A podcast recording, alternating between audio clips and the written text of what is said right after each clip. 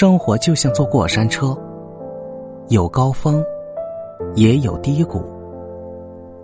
无论眼下是好是坏，只要我们整装待发，步履坚定，就一定能走出自己的一片天。这里是围炉夜话，我是吴庸，欢迎收听人生励志。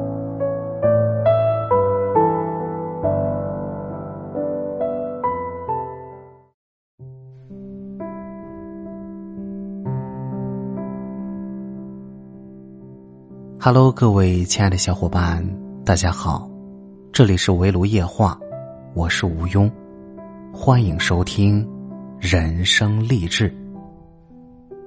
在今天节目开始之前呢，主播要做一个小小的广告，京东六幺八活动马上就要开始了，希望可以帮正在准备血拼的小伙伴们省点钱。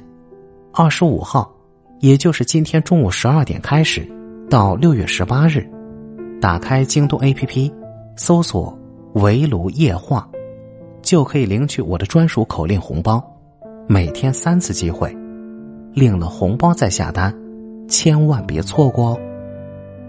好了，下面就开始我们今天的节目。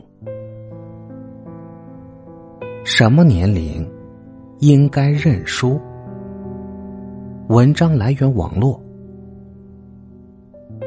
王朔写过一篇文章，标题很调皮，叫“唯一让我欣慰的是，你也不会年轻很久。”他说，自己永远活在二十五岁，直到有一天，看到一个很心动的姑娘，心里第一个念头竟然是，这个姑娘对我来说，会不会有点小？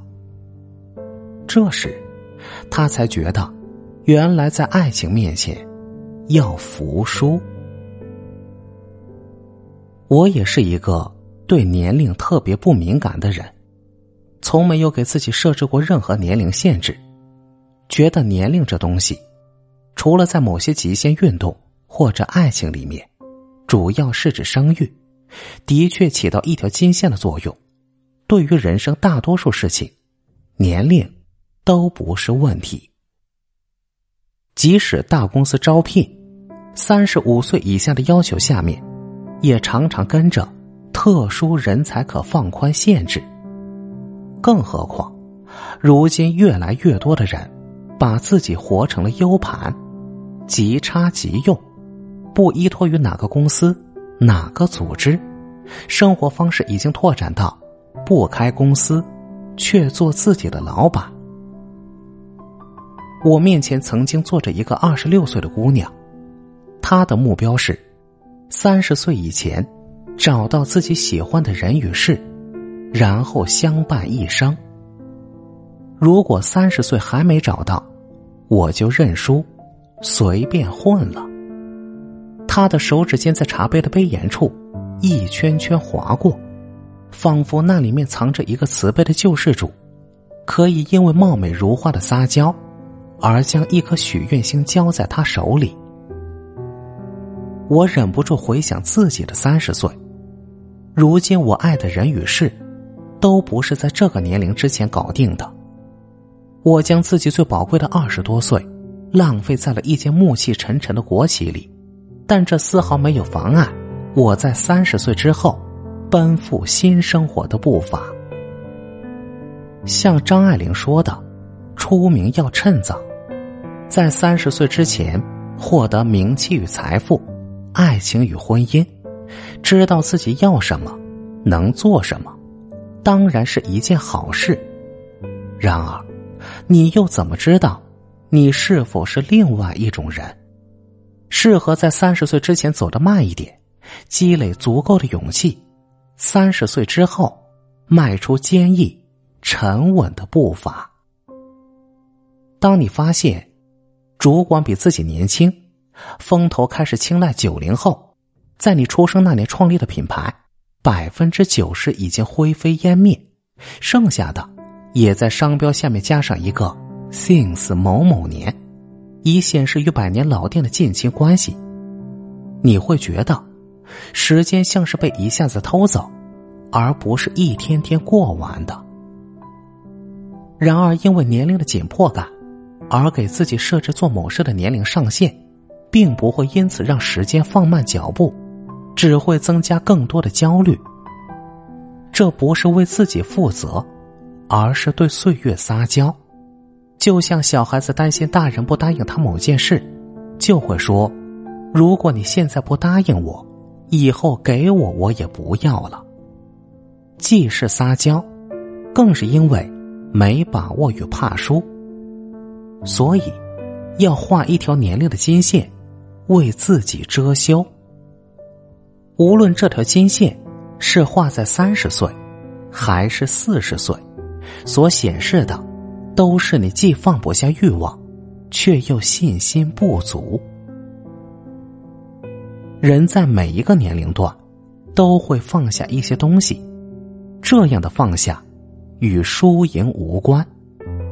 他是对自我需要，更加具有自知之明之后的选择。生活不易，人干嘛要跟自己过不去呢？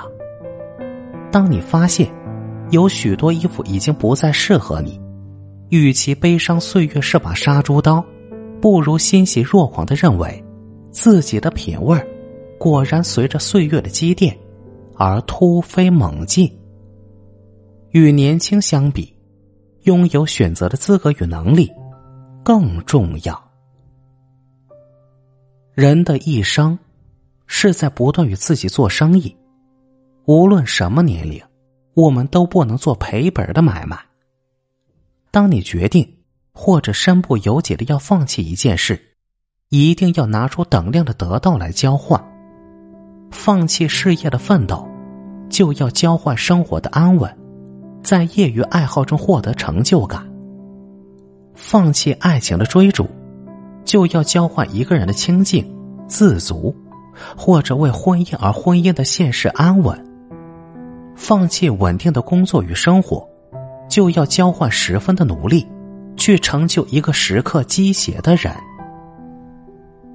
对于一个忙着与上帝讨价还价的人来说，什么年龄应该认输，这真是个难题。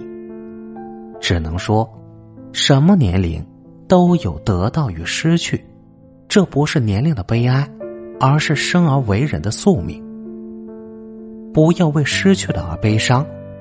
以为那就是年轻时的光耀，更不要因为失去，而将你并不看重的东西，加持了宝贵的光芒。失去的留不住，得到的才最重要。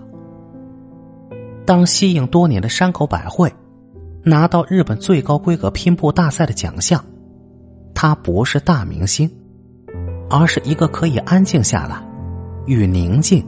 耐心，做朋友的女人，你很难说清楚，究竟是做大明星，还是做拼布的主妇更幸福？或者所有这些，只是一个幸福的女人的不同阶段。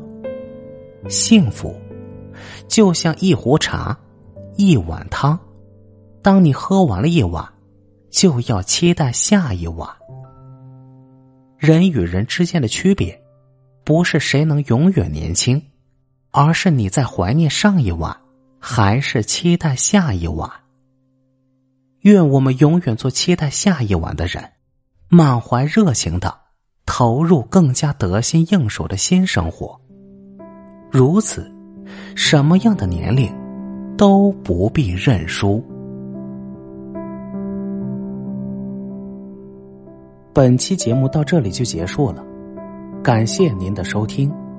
喜欢的话，别忘记留言、点赞、分享和给主播打 call 哦。您的支持就是主播的动力。更多精彩内容，请您关注喜马拉雅官方认证账号“围炉夜话”。我们下期再会。